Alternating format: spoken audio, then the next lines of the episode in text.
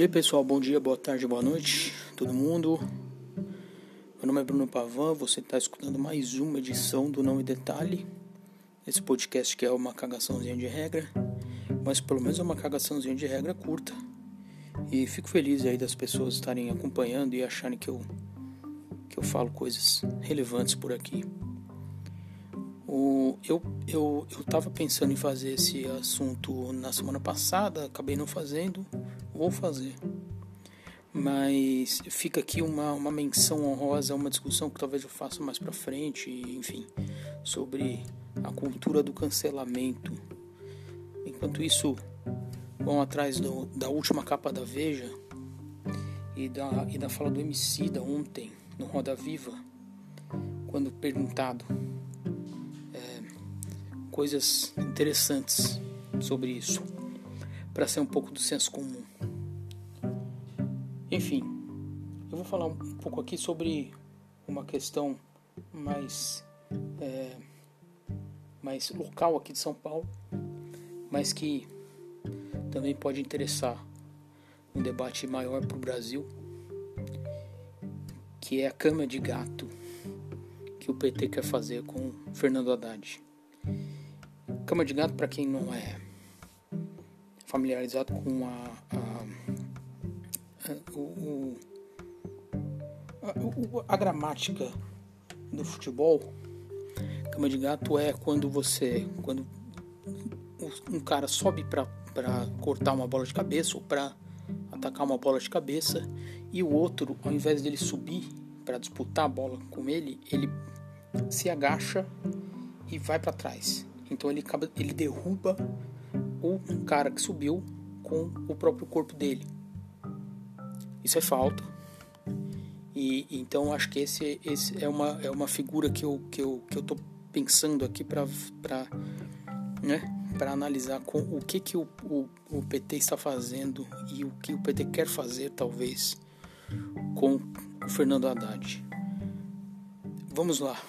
Uh, foi, se não me engano, as prévias, as prévias do PT para a Prefeitura de São Paulo foi mês passado, mês de junho, e quem venceu foi o Gilmar Tato.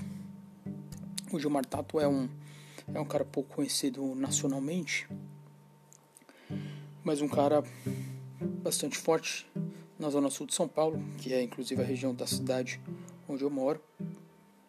Então ele é daqueles políticos bem tradicionais de, de bairro, né? Então que, que, que a família dele é muito influente por aqui. Ele tem dois irmãos também que são, são políticos, o, o Arcelino e o Enio. Eu acho que são só esses dois, enfim. E, e o Gilmar Tato venceu as prévias para ser pré-candidato do PT à prefeitura de, de São Paulo e, e, e enfim não agradou grande parte da militância. Esse é, é um debate muito longo, porque é, a maioria da militância queria que fizessem as prévias com todos os, os, os filiados da capital.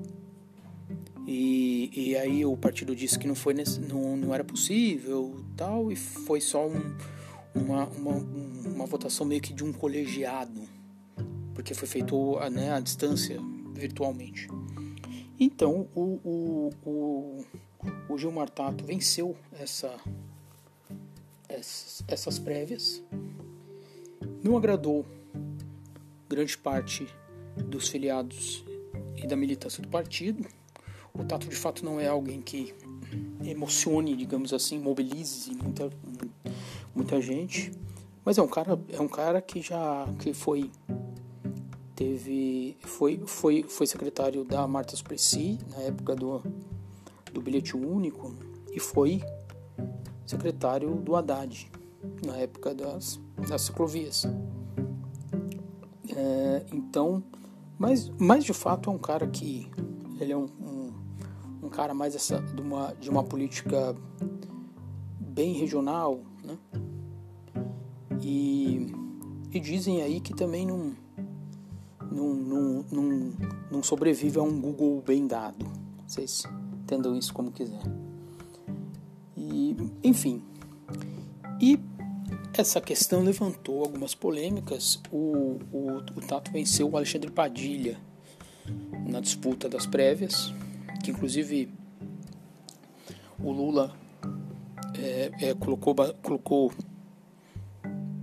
sua influência ali no final já para tentar que o Padilha fosse fosse um indicado. Acabou que não deu certo. Enfim, e, e, e aí o PT se dividiu. A ala que não quer o Tato é uma ala que, e aí é uma ala que aponta dois caminhos. O primeiro caminho é um caminho do, de uma aliança na candidatura do Guilherme Boulos e da Luísa Erundina no PSOL. É, o Boulos e Erundina, a chapa venceu as prévias do PSOL, acho que uns 15 dias atrás, uns dois finais de semana atrás, e serão, né, o, o, são os pré-candidatos do partido para a Prefeitura de São Paulo. Mas, na verdade, isso é meio que um plano C. O plano B, o plano A seria o Tato, porque venceu né, as prévias. Então. E o plano B seria a indicação do Haddad, que foi prefeito de São Paulo entre 2012 e 2016 e que perdeu a reeleição em 2016 em primeiro turno para o João Dória, que hoje é governador do estado de São Paulo. A derrota do Haddad foi uma derrota muito significativa, muito significativa. Ele, ele não venceu em nenhuma das, das, dos, das, dos territórios eleitorais da cidade de São Paulo. No Grajaú que o Dória perdeu, quem ganhou foi a Marta, né? não foi o, o Haddad. E, e, e uma vitória no primeiro turno não acontecia há muito tempo eu acho que, é, se eu não me engano, desde a Erundina, é, da Erundina em, em, em 88, mas a Erundina é, não tinha segundo turno, então, né? então, a, a, a, então todos os outros anos teve segundo turno.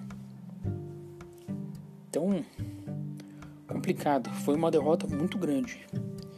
Ele acabou sendo a figura que, que, que, que, que foi escolhida para ser o candidato a presidente em 2018 chegou ao segundo turno, teve mais de 45 milhões de votos, perdeu, como a gente sabe, mas saiu de um tamanho relativamente grande. Foi ele a opção que levou a eleição ao segundo turno contra o Jair Bolsonaro. Nenhum, né? Nenhum outro candidato chegou e ele chegou. Ah, mas pelo, pela influência do Lula, enfim.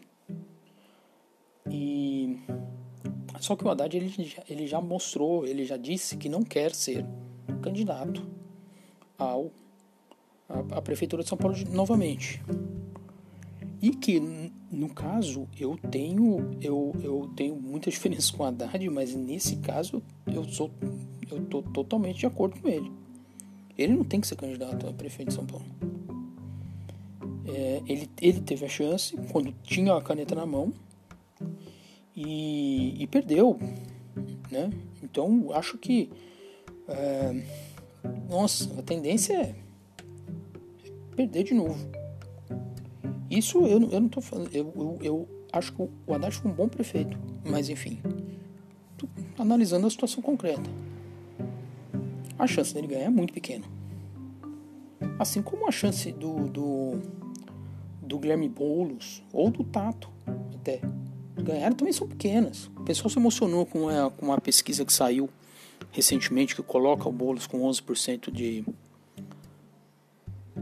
de, de, de, intenção de votos e tal. Uh, eu tenho muito pé atrás. Eu tenho muito pé atrás. Acho que é uma, é uma coisa ainda que a campanha não começou. É uma. É uma o Boulos é um nome conhecido, pouco mais conhecido agora, e mas acho acho dificílimo que ele tenha qualquer, qualquer, qualquer chance de, de, de, de chegar ao segundo turno. E a questão não é, não, é, não é essa do Tato. Eu também acho que o Tato também não tem muita chance, mas eu acho que ele vai ter mais votos que o Boulos. Por, por exemplo, um chute aí que eu dou. É, então, o, o, o, o, por isso que eu, eu, digo que o PT faz uma cama de gato com o Haddad, porque são duas, são duas situações. Se o Haddad não, não for candidato, ele vai ser acusado de não, não se esforçar pelo partido que não faz sentido.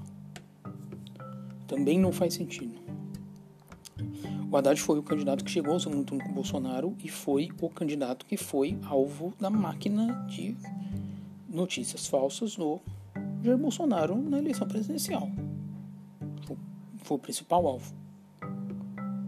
É, ele e, e, e, ele como representante de um, de um projeto petista, de um projeto de centro-esquerda, também era o, o, o, a pessoa que era que foi colado todo, todos os tipos de nele e na, e na Manuela todos os tipos de preconceito todos os tipos de absurdo então dizer que, que, que, que o Haddad ele não, não se sacrifica pelo partido sendo que ele participou de uma campanha uh, suja que foi a de 2018 né é um absurdo.